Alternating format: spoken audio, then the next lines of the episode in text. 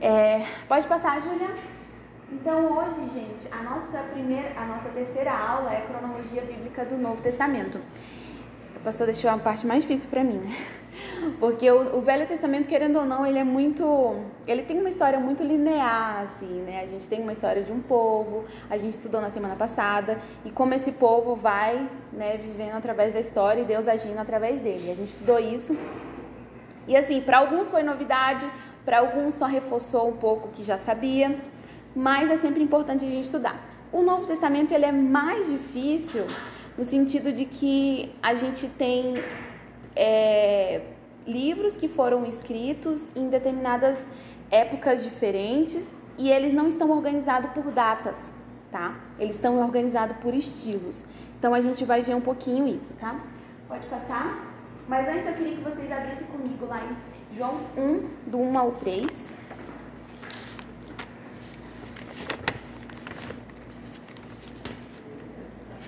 Se vocês não tiverem eh, trazido a Bíblia, tudo bem. Eu coloquei ali o versículo, mas é sempre bom a gente abrir a nossa Bíblia, né?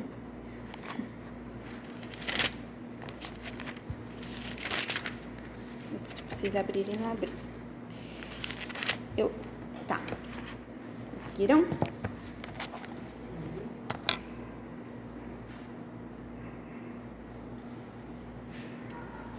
Gente.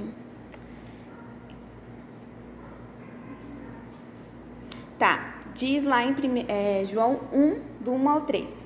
No princípio, aquele que é a palavra já existia. A palavra estava com Deus e a palavra era Deus. Ele existia no princípio com Deus.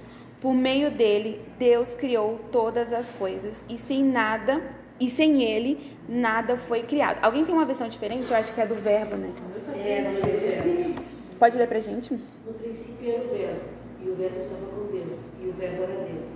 E ele estava no princípio com Deus. Todas as coisas foram feitas por ele, e sem ele nada do que foi feito se fez. É, eu acho, eu acho que são as, as duas mais conhecidas, né? Do 3 aí? É, isso. Alguém tem uma diferente? Acho que não, né? São todas. As de vocês são parecidas, são iguais à minha, que eu acho que é a NVT. A dela é Almeida, então é mais o verbo mesmo. Então, gente, a gente vai estudar o Novo Testamento hoje. E uma das coisas mais importantes da gente aprender no Novo Testamento, o que é que ele tem de novo? Qual a diferença do Novo Testamento para o Velho Testamento? Vocês sabem qual a diferença? Exatamente. Cristo. Ah, vocês podem me falar, e o pastor também falou na semana passada uma coisa muito interessante. Jesus sempre esteve. E aqui em, em João 1 diz, né, que no princípio aquele que é a palavra já existia. Então Jesus já estava, ele já era, ele sempre existiu junto com Deus. Ele era Deus, é que diz, e a palavra estava com Deus. Jesus sempre existiu, né? Ele era o próprio Deus. Só que o que tem de novo no Novo Testamento?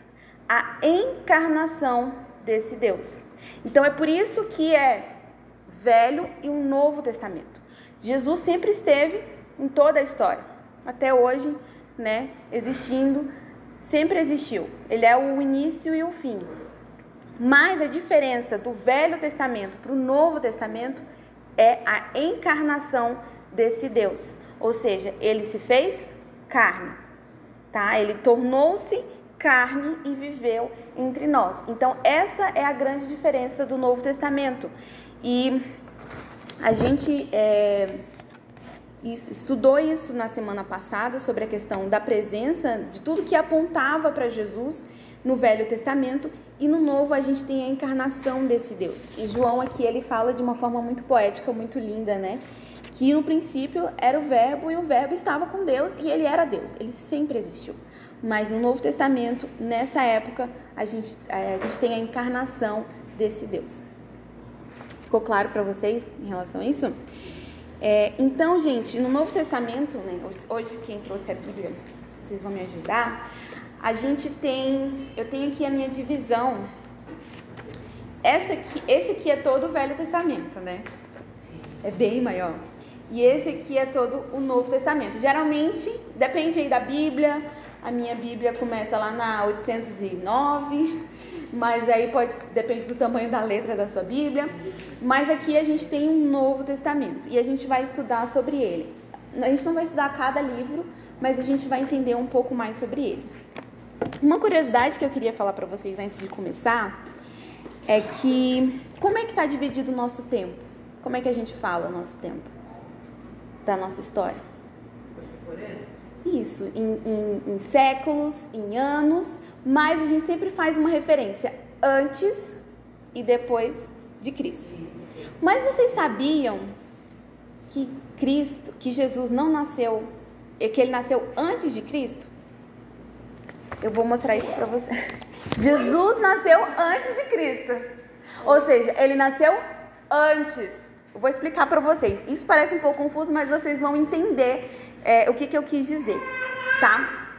Antigamente, como é que era contado o tempo, tá? Por exemplo, o tempo era contado de trás para frente. Por exemplo, a gente está aqui em 473 antes de Cristo. O próximo ano vai ser 472 a.C. E assim sucessivamente até, os, até o ano 1, tá? E aí depois do ano 1 a gente tem depois de Cristo, certo? Significa pequenos cristos. Uhum. Uma dúvida bem na minha cabeça que Sim. tá. Uh, a nossa igreja é evangélica. E como, é, e que é dividido lá o católico se, depois, se for só reforma protestante foi dividido? Como assim? Não entendi, desculpa. Nossa igreja é evangélica, tá? E aí, protestante. E protestante. Tinha. Como é que fazia essa divisão entre os católicos e nós? Não tinha, não tinha essa divisão. Não tinha? Não tinha essa divisão. A gente vai. Eu acho que seria um estudo, essa parte da divisão da igreja é, católica seria mais um estudo da igreja contemporânea, né? Seria ou mais da igreja moderna, tá? Porque o que a gente estuda aqui em Atos, que é a história de toda a igreja, eles eram um povo só, tá? Uma igreja só, uma comunidade só, tá? Em fé, eles não tinham denominações, não tinha não tinha templos assim como a gente tem hoje. Tá, denominação A, denominação B, denominação Sim. C, tá? Eles eram uma comunidade que eles até em Atos fala que eles se reuniam nas próprias casas, né? Uns dos outros. Então era uma comunidade de fé e o que ligava essas pessoas? Cristo. Eles eram cristãos, como falou, pequenos cristos. E esse nome cristão, gente, é um nome pejorativo para a época. Porque foi as pessoas, os judeus que que eram contra né, a questão do cristianismo, contra Jesus, enfim, eles deram esse nome para as pessoas que seguiam Jesus de uma forma pejorativa. O que é pejorativo? De uma forma ruim. Olha ali aqueles cristãozinhos, ou seja, aqueles pequenos cristos, aquelas pessoas que imitam Cristo, aquela ralé ali. Então, é um, é um nome pejorativo. É um, uma, uma como é que é? Uma denominação pejorativa, né? Sabe que eu pergunto porque eu sei que havia templos lá. O próprio Jesus fala. Sim, as sinagogas. Uhum. Sim, que ele, que ele vai. Sim, sim, sim. Aquela, sim, sim. Né? E aí, por isso que, por isso que eu, não, eu não consigo entender essa diferenciação. Sim, mas a, a, gente não, não tinha denominação naquela época, não. Claro. A única divisão. As sinagogas ou não? Aí já estava apartado disso. Não, eu acho que muitos, da, muitos que eram novos cristãos, os cristãos novos, eh, muitos deles eram judeus que se convertiam. Mas assim, eles tinham mais essa reunião familiar. E depois que a gente teve a construção né, de igrejas, de templos, de comunidades. Mas geralmente eles se reuniam nas próprias casas. Né? Mas assim, essa divisão, eu sei que é uma coisa muito complexa essa questão da divisão, do nascimento do catolicismo, do protestantismo. Claro.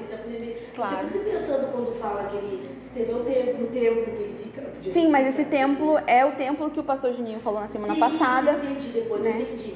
Aí depois que a, a, igreja do Atos é outra coisa, né? É outra coisa. Uhum. Ah, tá? Então, gente, se vocês tiverem como acrescentar alguma coisa, tá? Pra me ajudar. Ah, ah, Oi. É, falou do tempo antes e depois de Cristo. Eu fiquei com uma dúvida. Claro. os romanos os romanos criaram Sim. essa divisão. Uhum. Aí a minha dúvida é, vocês criaram depois da crucificação de Cristo? Sim. Muito tempo depois, na verdade. Mais ou menos aí mil, mil e 1300, por aí. eles, eles fizeram baseado em Cristo? Sim, baseado em Cristo. Ah, por porque porque o- o- os romanos, eles tinham a religião, a mitologia. A religião deles era politeísta, eles acreditavam em vários deuses. Quando o imperador, acho que é Teodósio, se eu não me engano, sabe? Esse daí é só para quem é muito nerd, para lembrar desses nomes. Mas quando o imperador ele decreta o cristianismo como religião oficial do império, foi Constantino. Ele decreta a religião, o cristianismo como o cristianismo já era uma religião, tá? E já estava organizado na Igreja Católica mais é, precisamente, né? Então, quando ele decreta o cristianismo como religião oficial do Império, ele divide o tempo. Agora o tempo é antes e depois de Cristo. E como o Império Romano fazia parte do Ocidente, nós somos ocidentais, o nosso tempo é marcado por essa divisão. Se vocês forem lá no Oriente, provavelmente não existe essa divisão antes e depois de Cristo, tá? É só aqui é, ocidentais. Beleza. Então, gente, o Novo Testamento possui 27 livros, escritos por nove autores, dentro de um espaço de 70 anos. Então, a gente vai ter 27 livros aqui no Novo Testamento. E, como eu falei para vocês, eles são escritos depois da crucificação de Jesus. Então, o Novo Testamento aqui ele começa com o nascimento de Jesus e termina é, e o Novo Testamento termina com a morte do último apóstolo. Quem é ele? João. Tá, João Todos, é o todos os livros foram escritos depois da morte de Jesus. Uhum. Todos, Mateus, Marcos. Todos. Todos, todos, todos.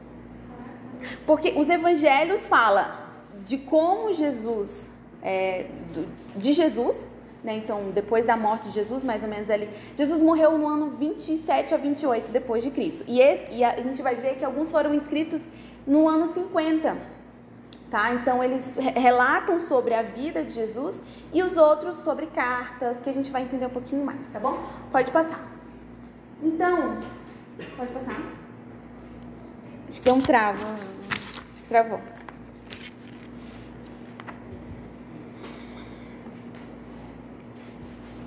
Tá, enquanto ela vai passando, é, o que, que o Novo Testamento tem de novo? A gente falou, né, que é a encarnação de Jesus. No Antigo Testamento, Deus se revela na lei. No Novo Testamento, Deus se revela no Filho.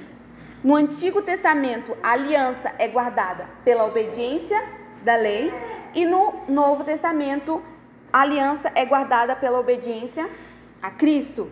No Antigo Testamento, o perdão era simbolizado pelo sacrifício dos animais, e no Novo Testamento, o perdão é oferecido total e gratuito no sacrifício de Jesus. Então, a gente tem essas duas diferenças. Né, é, entre o Velho e o Novo Testamento. Significa que o Velho a gente pode arrancar e jogar fora? Não é isso, tá? É, significa que Jesus sempre esteve, como a gente falou, ele sempre esteve. é, o sacrifício de um cordeiro apontava para Jesus, daquele que não tinha pecado, daquele que iria morrer por nós. Mas Jesus, ele é, é essa promessa de Deus. Acho que volta. Acho que é aí, né? É aí. É, e que ele representa essa nova aliança para com Deus. Aí eu até colo- tinha colocado aqui a música do Novo Testamento. Para quem não sabe, ainda está caminhando ainda, não sabe dessa divisão da Bíblia, tem uma musiquinha bem legal falando sobre cada livro. Não vou, eu vou cantar aqui para vocês, né? Vocês. Não sei se vocês já ouviram aquela música. Mateus, Marcos, Lucas e João, Atos, Romanos. É muito legal essa musiquinha, tem no YouTube, para depois vocês verem, ficarem na cabeça como é que faz é, cada livro, né? Um depois do outro, tá bom? Mas é só para vocês aprenderem. É maravilhoso. Eu também, a poxa, eu tô aqui, abro uma fulano de tal. E eu tô Mateus. E assim mesmo. Então, gente, qual é a importância do Novo Testamento? Então, o Novo Testamento é marcado pela presença física do próprio Deus e o sacrifício de Jesus representa uma nova aliança. O Novo Testamento, assim como toda a Bíblia, é uma coletânea de livros, várias linguagens e estilos, cada um com um propósito e um destino diferente. A gente vai ver isso. Então, se vocês lerem lá 1 Coríntios, então vocês podem colocar na biografia de vocês, li um livro, tá? Porque 1 Coríntios é um livro. E a Bíblia não é um livro só, ela é uma biblioteca. Aqui tem 66 livros, tá? Então cada um desses é um livro. Marcos é um livro, Mateus é um livro, Lucas é um livro, tá bom? Então, claro, alguns são diferentes. Um é, são mais poéticos, outros são cartas, outros são narrativas, mas todos eles são livros. É livro. Sim. Cada, cada livro, Gênesis, Números, todos eles são um livro, tá? Pode passar. A Julinha vai emagrecer. Mais ainda. Então, gente, como está dividido o Novo Testamento? Em evangelhos, tá? Então a gente tem Mateus, Marcos, Lucas e João. Em históricos, que é Atos, cartas paulinas, Romanos, 1 e 2 Coríntios, Gálatas, Efésios, Filipenses, Colossenses, 1 e 2 Tessalonicenses. Essas são cartas doutrinais, ou seja, são cartas de Paulo para determinadas igrejas. A igreja de Romanos, a igreja de Coríntios, a igreja de, né, de Colossos, a igreja de Tessalônicos, enfim, determinado para essas igrejas, para essas comunidades de fé e doutrinais, sobre doutrina, tá bom? E a, pode passar? Não passa ainda. Deixa eu tirar um, uma, tirar uma foto. Eu não estudar em casa. Eu mando para vocês o PDF, o slide. Tá? Pode passar. E aí a gente tem as cartas paulinas pastorais, que são 1 e 2 Timóteo, Tito e Filemão. Ou seja, são cartas destinadas a pessoas específicas é, com o sentido de ademoestar, de ensinar. Por exemplo, a carta é, de 1 e 2 Timóteo, que é uma carta que Paulo destina a Timóteo, é, ensinando, ademoestando, né, dizendo é, não faça isso, faça aquilo, tome cuidado. Então, essas são cartas pastorais, tá bom? E as cartas gerais, que são Hebreus, Tiago, 1 e 2 Pedro, 1 e 2 3 João e Judas, que são cartas que não são destinadas a uma pessoa específica e nem uma comunidade específica. São destinadas, né, àquele povo, os cristãos, aquela comunidade de cristãos, tá bom? Curiosidade sobre Judas, gente. Ah, gente, pode falar. Não, não, pode falar. Eu acho que deve ser outra coisa. Esse Judas não é o discípulo traidor. É. Ele é, era irmão de Jesus. É uma curiosidade. Isso eu não sabia. Menino? É porque é, Olha, sendo bem sincero, eu aprendi mais, mais tempo nessa igreja do que todos. eu acho que eu acho que na verdade é Tiago que é o irmão de Jesus. Esse Judas é um discípulo de Jesus. Judas é irmão. Ele é a, Judas é irmão também. a, a nota da Discípulo? Bíblia, Tiago é irmão e Judas é irmão também. a Eu acho que é discípulo. A, É. Bíblia Eu acho que é Judas de Jesus, filho de José. É, porque assim. Pelo que eu estudei, gente, claro, a gente nunca tem certeza, né? Mas esse aqui, Judas, é o Judas filho de Tiago, tá? Que Jesus ele tinha dois Tiagos como discípulo, dois Judas e dois Simãos. Esse era um do Ju, um Judas traidor, dois Judas discípulos. Ah, aqui diz que é Judas irmão de Jesus. Aqui no Olha aqui, ó. Judas filho de Tiago e Judas Iscariotes, que foi o que traiu Jesus. São dois Judas. Aqui, ó. Deve ser irmão de Jesus, pode ser. E meu irmão de Jesus. E meu irmão de Tiago. Esse não é o Judas Iscariotes. é uma No resumo do livro. Enfim, tem um monte de Judas. Mas enfim, é importante. comum, né? Não, é Simão, Tiago, todos esses eram um nome comum. Se hoje é comum, é Mateus, é Lucas. Só que hoje é. Hoje é E o muito Thiago ele como Judas. Não, Judas ninguém bota, não. Também tem uma musiquinha com o nome dos discípulos. Tem, né? Eu nunca vi uma. Nossa, muito legal. Tá, então a gente tem. Tá, mas eu acho que, é, que tem o Judas, o, o, o discípulo de Jesus também, tá? Não. Então a gente tem o profético, tem dois, né? E tem o, o livro profético Apocalipse de João. Para quem não sabe, quem escreveu o Apocalipse foi João, tá? E agora a gente vai estudar cada um desses livros de uma forma muito simplória, tá? Não é aprofundado e nem nada.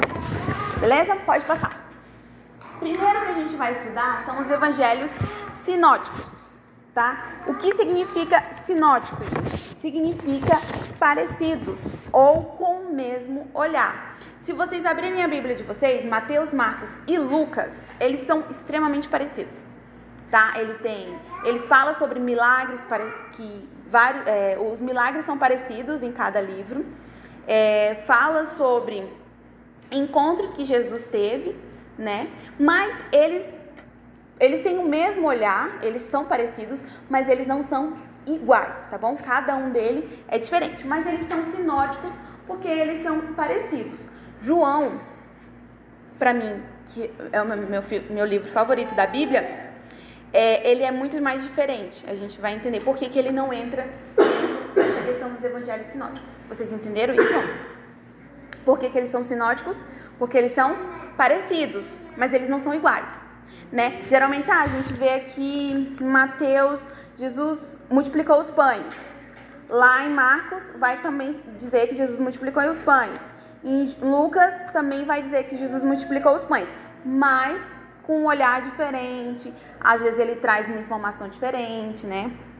Então, são livros parecidos, mas com um, um, é, olhares diferentes e não são iguais, tá bom? Não contam as mesmas coisas. Alguns acham os, os milagres mais importantes e outros. A gente vai entender porque. Pode voltar. Volta. Não, pode voltar lá para aquele que estava. Isso, tá? Então a gente vai entender quais é a diferença deles. Mateus, ele era um discípulo de Jesus. E ele foi um dos primeiros a ser escritos. Eu vou por ordem da Bíblia, tá, gente? Mas eles não estão em ordem de produção, tá? Mas não uma curiosidade. Eles viveram na mesma época. Sim. Alguns sim, tá? Escreveram na mesma época. Não. São diferentes. Tá? Mateus, estima-se que ele escreveu no século ou no ano 50 ou 60 depois de Cristo, tá? E ele, gente, qual é o propósito de, de Mateus? É mostrar Jesus aos judeus. Então, vocês vão perceber, por isso que Jesus é o rei dos judeus. Por quê? Porque o olhar que Mateus tinha no, no Evangelho, se vocês forem ler, tem muito sobre genealogia, é uma coisa que Lucas não tem e que Marcos também não tem. Mas quando Mateus escreve, ele ele está escrevendo pensando para os judeus, ele escreve: vou mostrar para eles aqui na genealogia a árvore genealógica de Jesus, que ele vem de Abraão, Isaac e Jacó. Então, por isso que ele que Mateus dá ênfase nisso. E outra coisa que ele dá ênfase é nos versículos do Velho Testamento. Você já pararam para pensar que quando você está lendo lá Mateus, tem muitos versículos do, Novo, do Velho Testamento. Porque ele está afirmando que aquilo que Jesus fez era aquilo que havia sido prometido, né? E, profetizado, você falou, né? Profetizado. Então é exatamente isso. Então Mateus, o propósito dele é mostrar Jesus para esses judeus e dizer que Jesus, ele é sim o Messias prometido, tá? Então, para Mateus era, era isso. Já para Marcos, dizem que Marcos foi o primeiro livro da Bíblia a ser escrito, tá? Ele não era discípulo de Jesus, mas ele não era um dos doze discípulos, mas ele fazia parte ali do grande grupo, né? Digamos que aqui é os discípulos, 12 discípulos. Mas tem outras pessoas da igreja que faz parte do grande grupo. Eram discípulos, só que não eram dos 12, tá? E o propósito dele era anunciar para os crentes romanos, tá bom? E aquelas pessoas que estavam se convertendo, e aquelas pessoas que estavam se convertendo e que eram gentios, que eram romanos. Aí vocês vão ver uma particularidade de Marcos, é que ele mostra muito milagre. Dizem que é o livro dos milagres. É o Jesus milagroso no Marcos, porque é, Marcos ele dá muita ênfase na questão dos milagres. Vocês vão ver multiplicação. Só lembro da multiplicação agora na minha cabeça. que mais? Ah, do vinho. É? Não sei. É João. É. Ai, gente. Não vem nada, não vem nada na cabeça da gente nesse momento. Jesus cura no sábado, Jesus. Enfim, Jesus cura um cego. Jesus. Isso, isso. Então, é, em Marcos a gente tem várias, várias, vários milagres. Né? Então, o propósito de Marcos é mostrar para essas pessoas que estavam se convertendo, né, romanos, gentios, que estavam se convertendo, o poder de Jesus, né, é, quanto Deus, enfim. E Lucas, gente, o Lu, Lucas, todo mundo sabe que ele não, também não era discípulo de Jesus, tá? Ele, ele, na verdade, era um companheiro de Paulo. Lucas era médico, tá? E ele também era um gentil. E ele acompanhava Paulo nas suas viagens missionárias. E aí ele começou a escrever, relatar sobre é, a vida de Jesus. E aí, gente, o propósito de Lucas é um dos mais diferentões, porque o propósito deles é, é, mostrar Jesus como esse homem perfeito. Então, se vocês querem uma narrativa detalhada, detalhada, minuciosa sobre a vida de Jesus, o Evangelho de Lucas é perfeito para isso, porque ele detalha, ele coloca, né, é, detalhes. Ele, ele é o único que traz sobre a questão de, de Maria, de. Como é que é o nome da, da prima de Maria? Misericórdia. Isabel. Então ele traz toda essa essa outra coisa mais histórica. Então ele tenta o quê? Detalhar e para mostrar que realmente Jesus é esse homem perfeito. Então é como se Lucas fosse um cientista, ele era médico, né? Então ele era um cientista da época, então ele estava querendo provar realmente através de, uma, de um estudo detalhado, de um estudo científico até de que Jesus era esse homem, filho de Deus. É, qual deles andou com Jesus? Que viu? Lucas? Mateus. Mateus. Mateus. Lucas não. Lucas não. Lucas Era um discípulo de Paulo, ele era um companheiro de Paulo, né? Muito depois aí. Marcos, ele era um discípulo do grande grupo, ele não fazia parte dos doze, mas ele cantava ali, né? tá? E João, pode passar? Ai, eu tenho um pouquinho. João, gente, pra mim é o meu livro favorito. Eu amo João. E eu acho que o pastor sempre fala, né? Se você quiser começar a ler um livro da Bíblia, comece por João.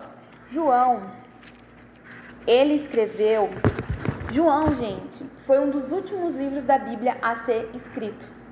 Porque ele já escreveu quando ele estava bem velhinho, assim, ele já estava assim na derradeira, pronto para com Deus. ele já escreveu muito tempo depois. E o objetivo dele não era recontar o que Marcos, Mateus e Lucas já tinham contado. O objetivo dele era real, realmente mostrar aquilo que ele tinha vivido com Deus. Então é muito, é muito mais pessoal o evangelho de João, segundo João. Eu quero que vocês abrem comigo lá em João 21.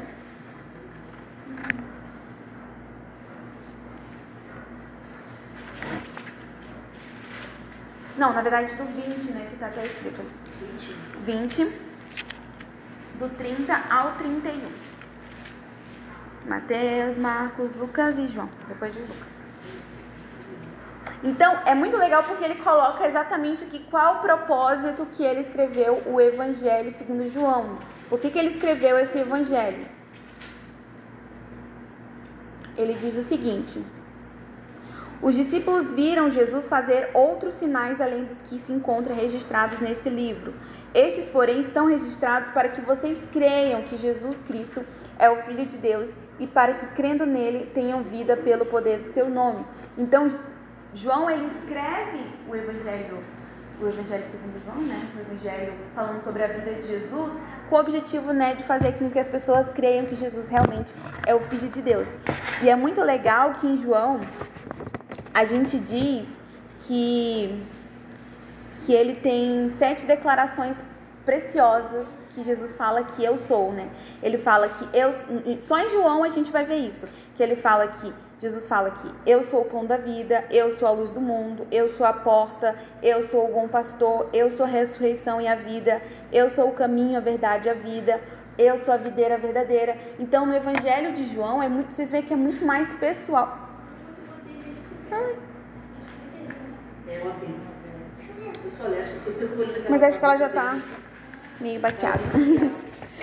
Então, é um livro que, que, que mostra muito mais pessoal. É tanto que João, ele não, não fala que ele é que escreveu. Ele se denomina no, em João como discípulo a quem Jesus amava. Então, assim, é muito lindo, né? Eu acho incrível.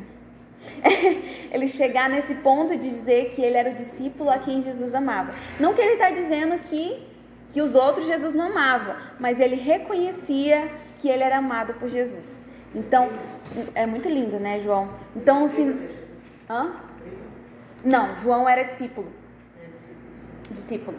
Tá? João ele foi o último discípulo a morrer e João, esse evangelho de João, ele foi o último evangelho a ser escrito também, tá? Isabel, filho de é Zebedeu, filho de Zebedeu. João, filho de Zebedeu, tá? É, acho que é isso. Não, que isso. E ele fala, então assim, é o livro de João ele é muito maravilhoso.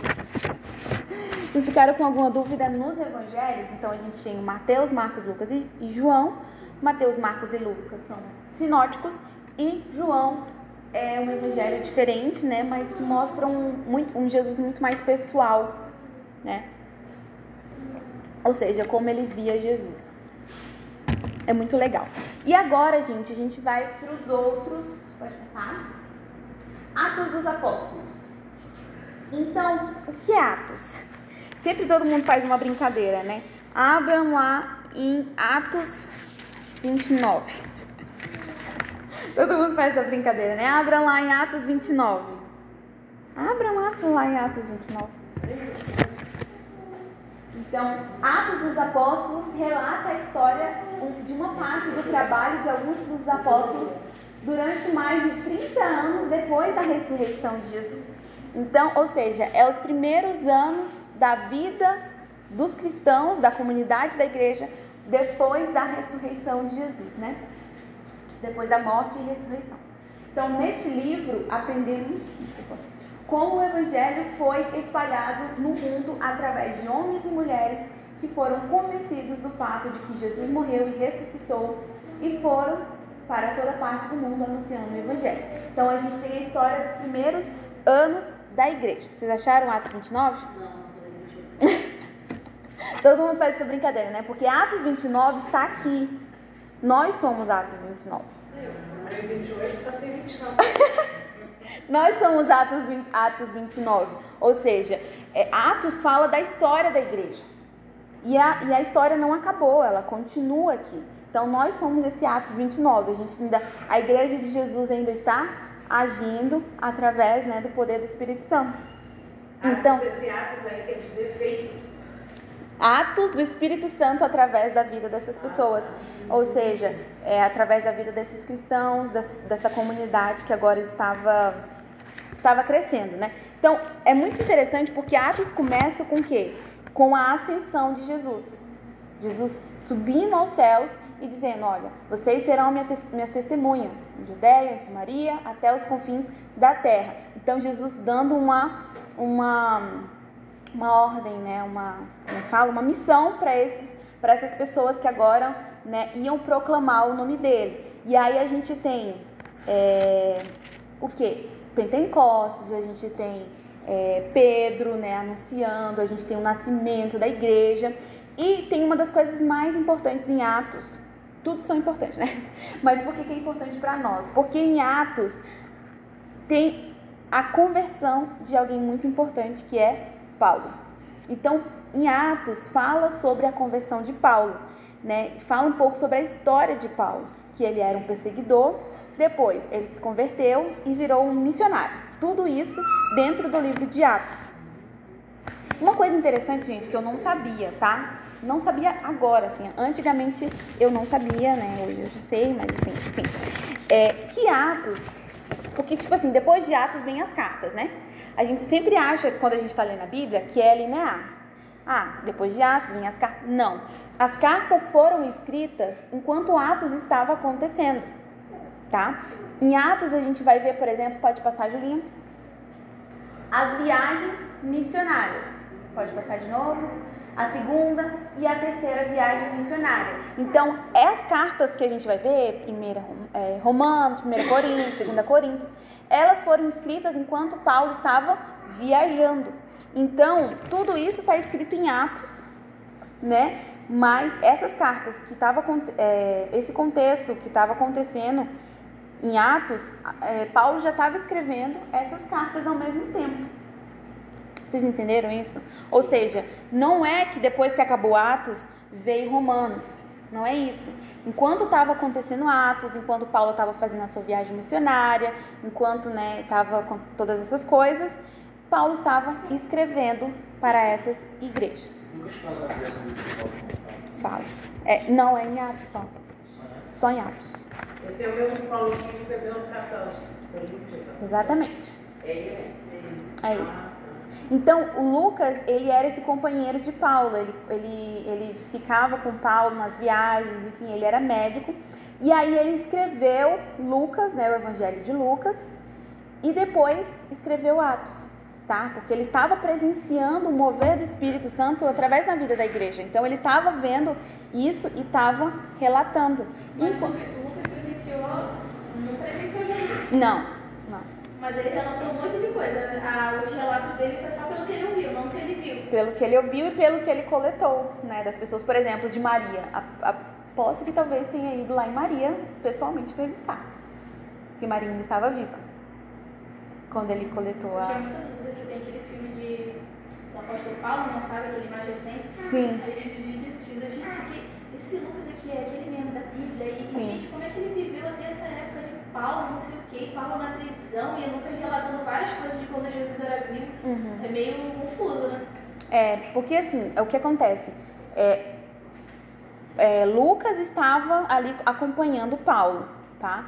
E ele estava vendo tudo aquilo que estava acontecendo na vida de Paulo. E aí ele vai lá e escreve o Evangelho. O Evangelho foi escrito primeiro, tá? Ele vai escrever com base nos relatos dos discípulos que ainda estavam vivos, com base nas pessoas que participaram, e aí depois ele escreve Atos. Que Atos é um livro que ele escreve baseado naquilo que ele estava vendo através da vida da igreja, né?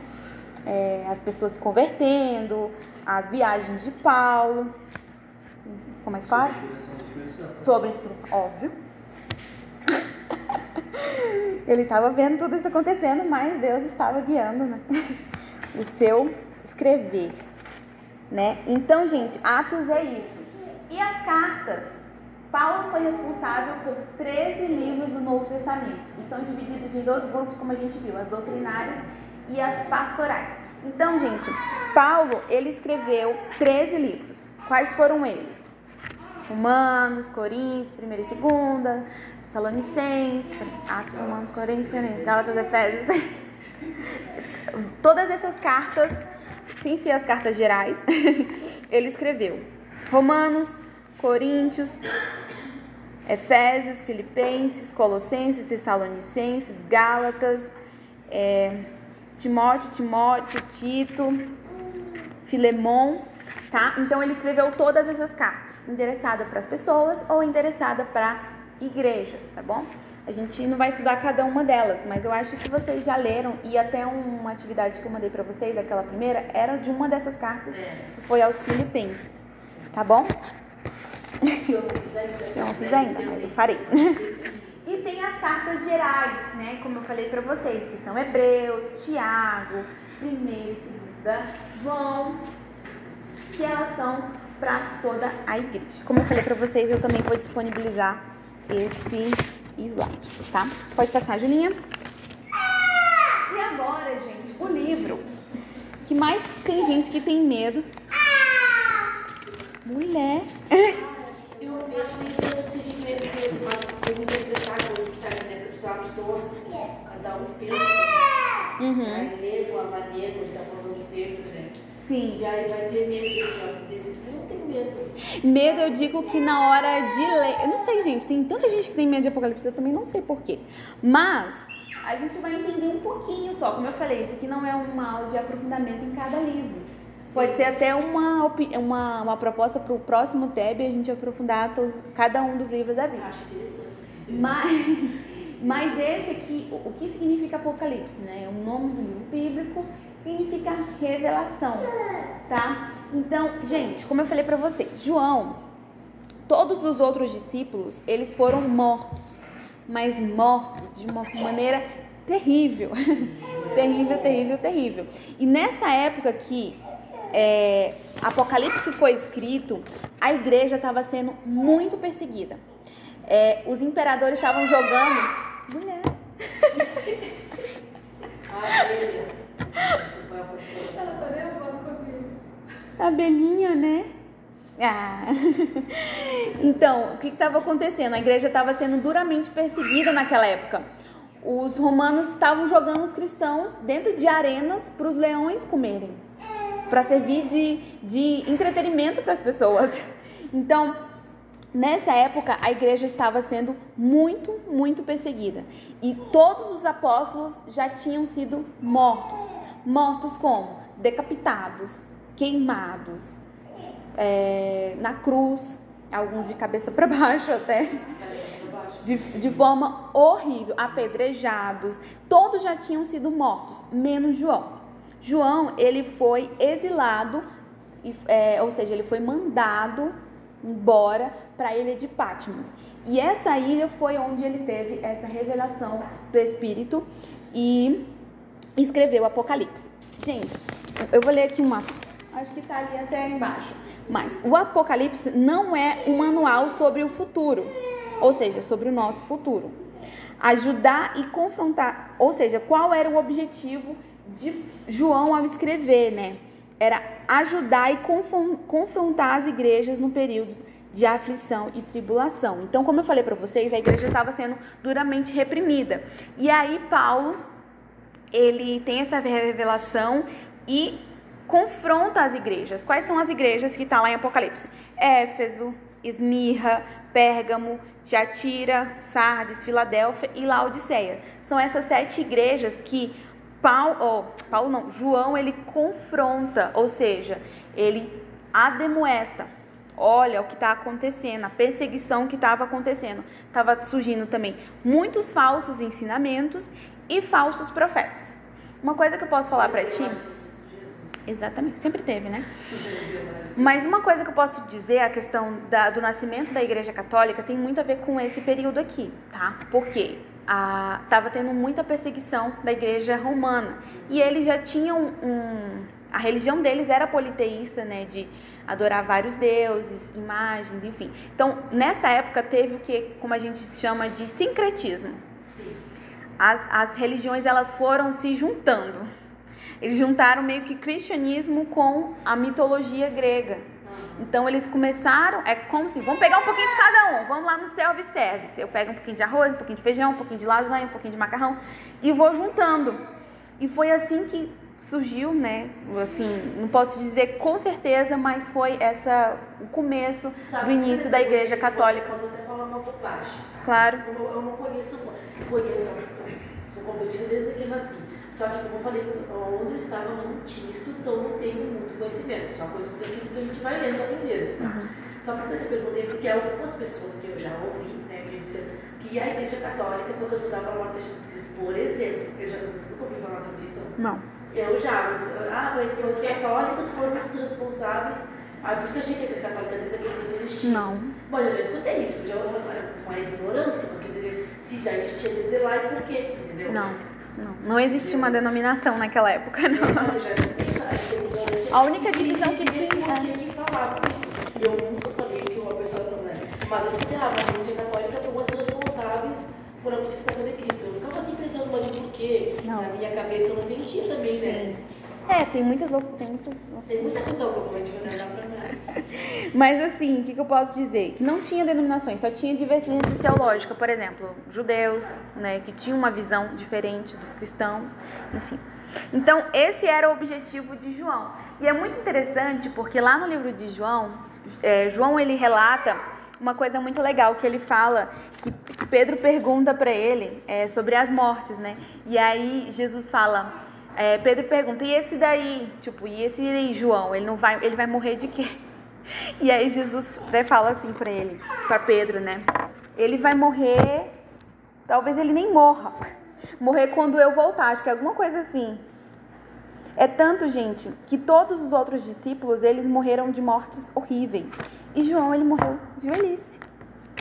Ele foi o último apóstolo a morrer e ele morreu de velhice. Ou seja, como o povo diz, né? Ele não morreu de morte, ele morreu de morte morrida. Ele morreu porque ele ficou velho, enfim, complicações. Mas é muito interessante. Hã? A melhor morte foi essa.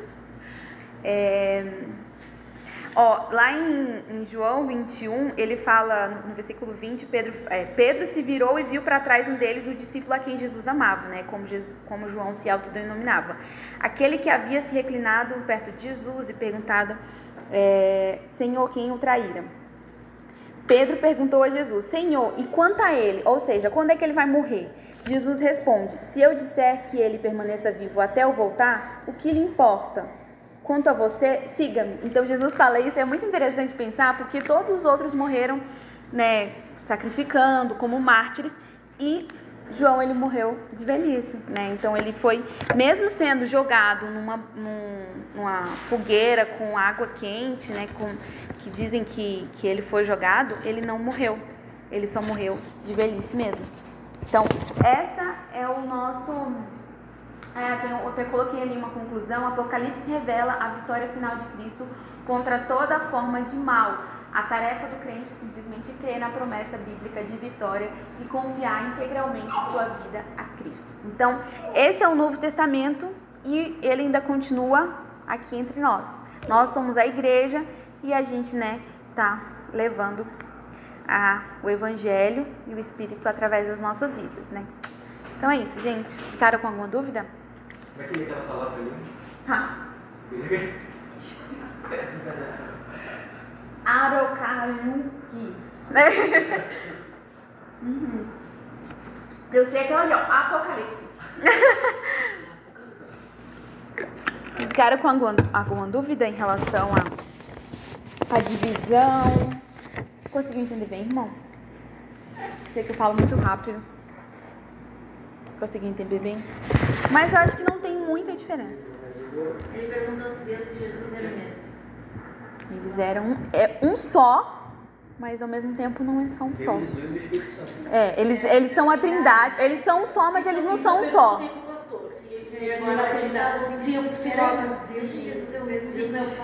É. Eles são, eles são três, mas eles são um só. Ou seja, eles o são. pastor falou que isso não importa. Falou assim, não importa se pode, vai, vai, se vai acreditar na Trindade ou não. Se vai acreditar, se vai acreditar se é Pai, Deus Pai, Jesus e Espírito Santo, se vai acreditar que é um só Espírito Santo. Eu não você vai acreditar. Eu perdi isso foi uma das perguntas que eu tive. Mas a trindade significa que eles são três em um. Isso. Três em um. Pai, Filho e Espírito Santo, mas ao mesmo tempo eles são três em um. Um só, todos eles, né? Deus. Jesus, como a gente leu aqui em João, ele estava com Deus, mas ele também era o próprio Deus. né? Tá. Aí é bastante coisa que eh, depende da bom, a maneira que tu vai estudar, vai ter aprofundado, tu vai ter uma, uma visão. Mas isso é bem, é bem complicado. É bem complicado. É bem complicado porque eu falo assim, porque tem muitas linhas. Aí vem as linhas, né? Aí tem o estudo da trindade, o estudo sobre não sei o que, sobre não Ele sei o falou até um nome quando é dois, mas eu não lembro. É um nome raríssimo. Eu nunca te na minha vida. É a Trindade eu digo, ah tá, pastor, eu acredito na Trindade. Então, ele falou até outro nome que é bem estranho. Não Sim. Mas são, assim, estudos, mas assim, o que a gente precisa saber? Que eles eram, eles são três em um, tá? Três em um. Quando a gente compra uma coisa que é- são três, mas quando a gente compra um shampoo que ao mesmo tempo ele é condicionador. Olha o exemplo que eu tô dando, né? Ele é dois em um. Hidratante, né?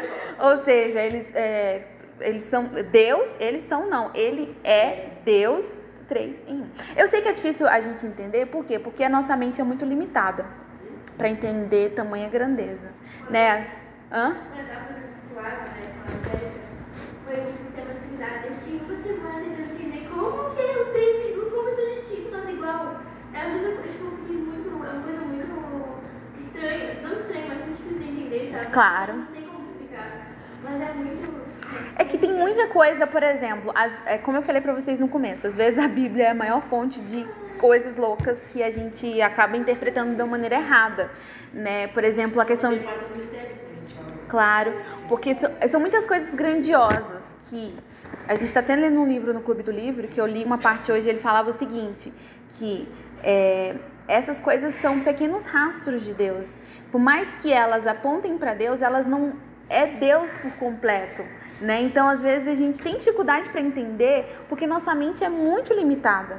É muito limitada para entender a grandeza. Às vezes eu fico pensando, meu Deus, será que Deus tem dois metros? Será que ele tem três metros? Não sei. Como é que é? é? O céu é acima das nuvens? Vai ser aqui na terra? Enfim, a gente tem vários pensamentos de como vai ser tal coisa. E a gente não tem, porque é muito. Ah, Deus, quando, quando a Bíblia fala que Deus é o início e o fim. Mas o fim, o início, não parece coisas tão diferentes? Né? É difícil pra gente entender. Mas é porque isso mostra mais uma vez quanto nosso Deus é grande. Que ele é tão grande que a gente não consegue entender. E isso é, é tipo assim, algumas coisas a gente não consegue entender, né?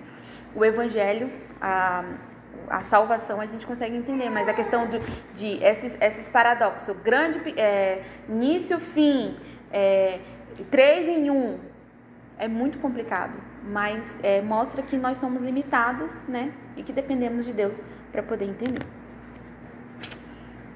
Vocês entenderam? Não. E crer, né? é E crer. né? E crer. A gente vê, apesar de a gente saber que os três são um, a gente vê cada, cada elemento da Trindade agindo de um período diferente Aham. Isso é verdade. Bíblia. Tipo, no Testamento a gente tem Deus, dirige diretamente ao homem, depois o Deus Jesus. encarnado vem Uhum. através de Jesus, e quando Jesus sobe aos céus, ele diz que deixaria o Deixa o Espírito. o Espírito Santo. Uhum. E, e João também fala que no início era o verbo, o verbo era Deus e se Está. fez carne. Então, antes da criação do mundo, Jesus também já, já existia. Então, É verdade. E em Gênesis, bem no iníciozinho, também fala sobre isso, né? Que antes de tudo existir, ah, os três come... é, os três juntos começaram a formar to- ah, todo o universo, formar tudo, tipo, toda a criação não, tipo, não, não foi só Deus, mas os três estavam trabalhando para tudo sair perfeito. Perfeito, perfeito. E é interessante, eu tive um amigo que ele, que ele gostava de fazer umas, umas apresentações para poder ficar mais é, visível pra gente. Ele falava que é como se o Espírito ele testificasse sobre Jesus, Jesus testificasse testemunhasse, testificasse sobre, sobre Deus, né? Então, assim, e ao mesmo tempo eles, né, falavam sobre eles, né? Porque na verdade eles são um. Mas assim, é complicado. A conclusão é essa. Tem mais uma aula. Vocês, vocês viram que a gente deu uma embaralhada. O que aconteceu? O pastor achou que a aula da semana passada era cronologia, mas não era crono- cronologia. Era sobre a linguagem. Mas aí ele bagunçou tudo. Eu falei, tudo bem. ah, pastor, tudo bem. Fica- Vai ficar para a semana que vem a gente vai estudar sobre as linguagens dos livros, tá? De cada livro bíblico, ou seja, um é poesia, o outro é uma narrativa, outro é uma carta. E o que que isso significa? Eu acho que eu tinha que parar aqui, mas não. Tá?